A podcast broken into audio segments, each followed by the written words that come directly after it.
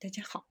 欢迎收听历史老师讲机器人，向孩子参加机器人竞赛、创意编程、创客竞赛的辅导，找历史老师。欢迎添加微信号幺五三五三五九二零六八，或搜索钉钉群三五三二八四三。今天历史老师给大家分享的是沃尔蠕虫的开创性研究。密歇根大学生命科学研究所的一项新研究，研究的是一种用于生物研究的蠕虫，可以感知和响应声音。生命科学研究所的研究人员使用蠕虫研究感觉生物学已超过十五年。这些毫米长的蠕虫被认为只有三种主要感官：触觉、嗅觉和味觉。尽管没有眼睛，但蠕虫具有感知光的能力。以及在运动当中感知自己身体姿态的能力，也称为本体感觉，只缺少了一种主要感觉——听觉。但听觉与其他器官不同，它实际上只在脊椎动物和一些节肢动物当中被发现，因此绝大多数无脊椎动物物种被认为是对声音不敏感。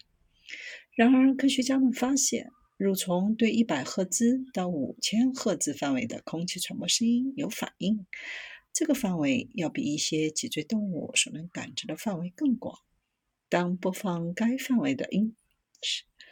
蠕虫会迅速远离声音的来源，这表明它们不仅能够听到声音，还能感觉到它的来源。研究人员进行了多项实验，确保蠕虫对空气的声波做出反应，而不是蠕虫停留在表面的振动上。蠕虫不是通过触觉感受振动，而是通过充当一种全身耳蜗来感知这些音调。这是脊椎动物当中内耳充满液体的螺旋形腔。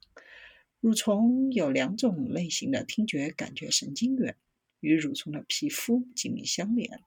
当声波撞击蠕虫的皮肤时，会震动皮肤；反过来会导致蠕虫内部的液体以与耳蜗的液体震动相同的方式来震动。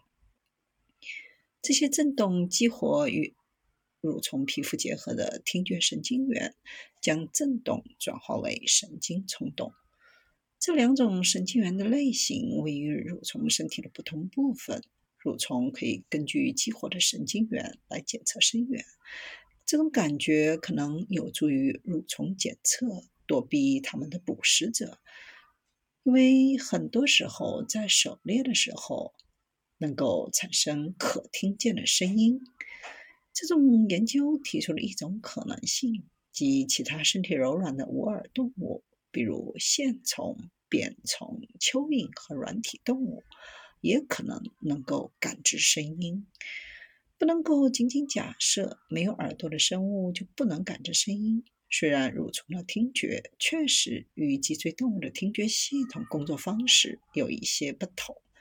但这种新研究解释了蠕虫与脊椎动物或节肢动物感知声音方式的重要差异。基于这些差异，认为听觉可能是独立进化。而且在不同的动物当中可以进行多次进化。脊椎动物和节肢动物的听力看起来也是非常的不一样，而这种蠕虫是另一种感觉功能的不同途径。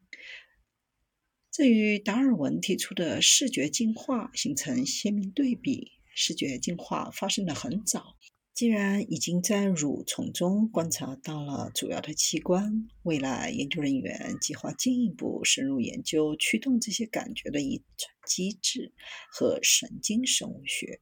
为研究听觉和整个机械感觉开辟了一个全新的领域。通过新增的听觉，已经完全确定所有初级感官都存在于蠕虫当中，使它们成为研究感觉生物学的特殊模型系统。